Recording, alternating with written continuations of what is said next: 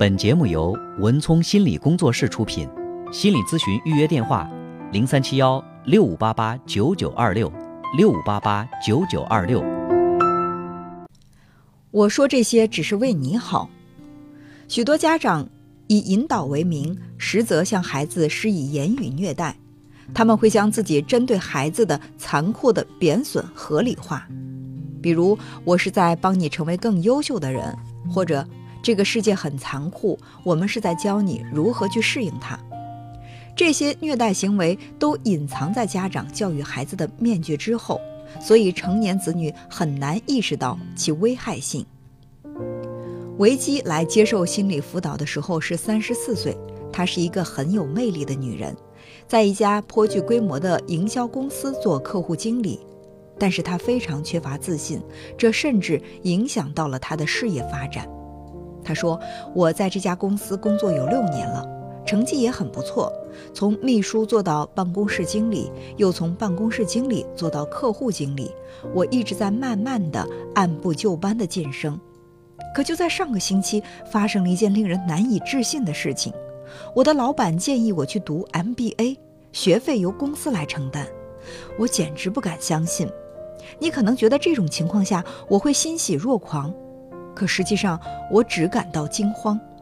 我已经有十年没念过书了，我不知道自己还能不能学习，我也不知道自己有没有读下 MBA 的本事。甚至连我最亲近的人都说这太难了，我肯定不行。我告诉他，这样评价他的人也算不上是朋友，因为真正的朋友会支持他的。我的话令他有些尴尬。我问他为什么看起来有些不安，他回答道：“他所谓的最亲近的人，其实是指他的母亲。”他说：“当我给母亲打电话征求意见时，他给出了一些非常好的理由，比如如果我拿不到 MBA，对工作会有什么影响？如果我顺利拿到了，会不会吓跑一些比较理想的结婚对象？这是非常现实的问题。”此外，我对自己目前的工作状态还比较满意。我说，但是你对自己的工作感到满意的原因之一在于，你是一步一步凭着自己的能力升上来的，并为此感到自豪。难道你不想继续得到提拔吗？他承认他是想的。我明确地表示，他在工作中取得的成绩和老板给他提供的进修机会都可以证明他的价值。这些证据似乎与母亲对他的质疑相悖。我问他，他母亲是否一直对他的能力持否定态度？他说，母亲一直以来都想让我成为完美的小淑女，她希望我美丽优雅、谈吐得体。要是我胆敢把这一切搞砸了，她就会极力的羞辱我，命令我重新做好。她的本意是好的，真的。他会在我念错字的时候学我的样子，他会取笑我的长相。最难堪的是要数芭蕾舞演出了。母亲曾梦想着成为一名舞蹈家，但是最终因为结婚放弃了。所以我想，他应该是希望我能够代替他实现他的梦想。但是我始终没有他跳得好，至少他是这么对我说的。我永远也忘不了十二岁时的那场表演，我觉得自己跳得还挺好的。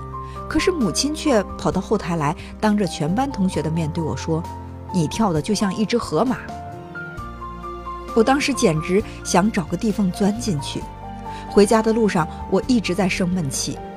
他对我说：“我应该学着接受批评，因为只有这样，我才能够学到真本事。”说着，他轻轻地拍了拍我的胳膊。我以为他终于要说些安慰、鼓励我的话了。但是你知道他说了什么吗？他说：“面对现实吧，亲爱的，毕竟你什么事都做不好，不是吗？”成为成功者，但我知道你会失败。维基的母亲似乎一直费尽心力的想要通过一系列矛盾信息，让他年轻的女儿感到自己的无能。一方面，他督促女儿在竞争中脱颖而出。而另一方面，他又告诉孩子他很差劲。维基总是感到失衡，不论做什么，他永远无法确定自己做的究竟对不对。当他觉得自己做的还不错的时候，母亲就会打击他；而当他觉得自己表现得很糟糕的时候，母亲又告诉他，他的能力也仅限于此了，不可能做得更好。有些时候，维基明明可以建立起一些自信的，却被母亲无情地击垮了。而母亲做这一切，全都号称为了让维基成为更好的人。这种虐待型的父母究竟在做什么呢？维基的母亲其实一直都在与自己的无能抗争，她自己的舞蹈事业遇到了阻碍。或许是婚姻所致，又或者是他不过拿婚姻当借口，因为他根本没有信心去追求自己的事业。维基的母亲通过在女儿面前建立优越感的方式来逃避自己无能的感觉，不论什么场合，她都能随时展开攻击，即使是在女儿的同龄人面前羞辱她，也在所不惜，让一个正在成长中的少女感到如此难堪。必然会给孩子造成难以平复的精神创伤。然而，对于有毒的父母来说，自己的需求才是最重要的。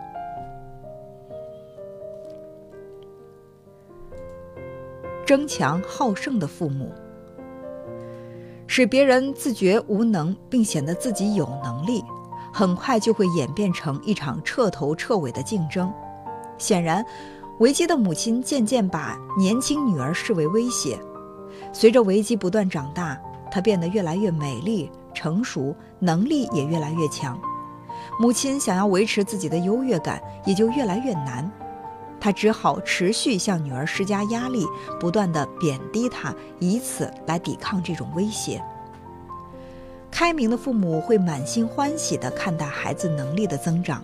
争强好胜的父母则常常会感到失落、焦虑，甚至是恐惧。他们大多不明白自己为什么会这样，但是他们认定这一切都是孩子惹的祸。经过青春期，小女孩开始成长为女人，小男生也开始变成男子汉。孩子的青春期对缺乏安全感的家长来说，是一个极具威胁性的阶段。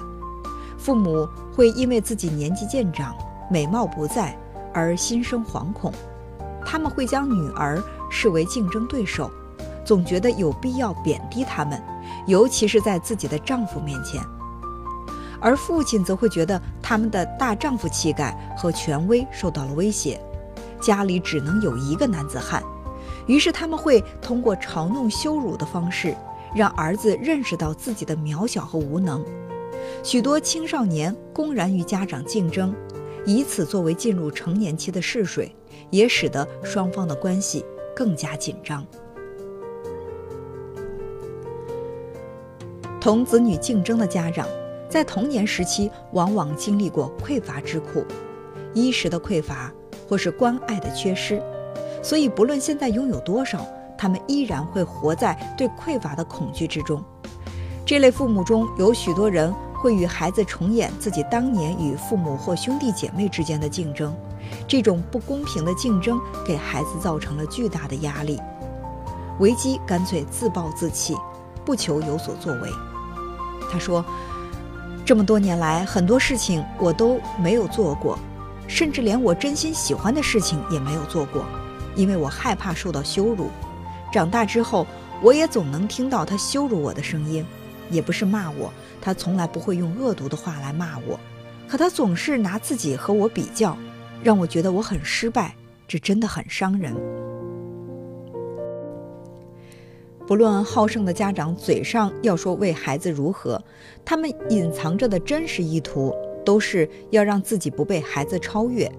他们无意中流露出的信息是强有力的：你不能比我成功，你不能比我更有魅力，或者。你不能比我更幸福。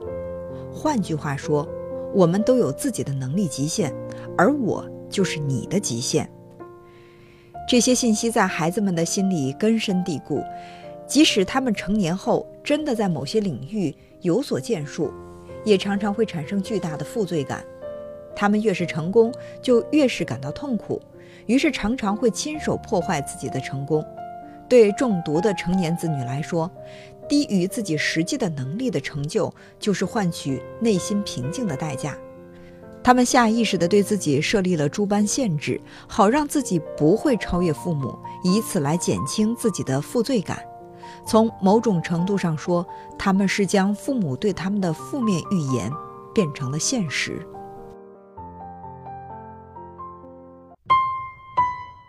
本节目由文聪心理工作室出品，心理咨询预约电话：零三七幺六五八八九九二六六五八八九九二六。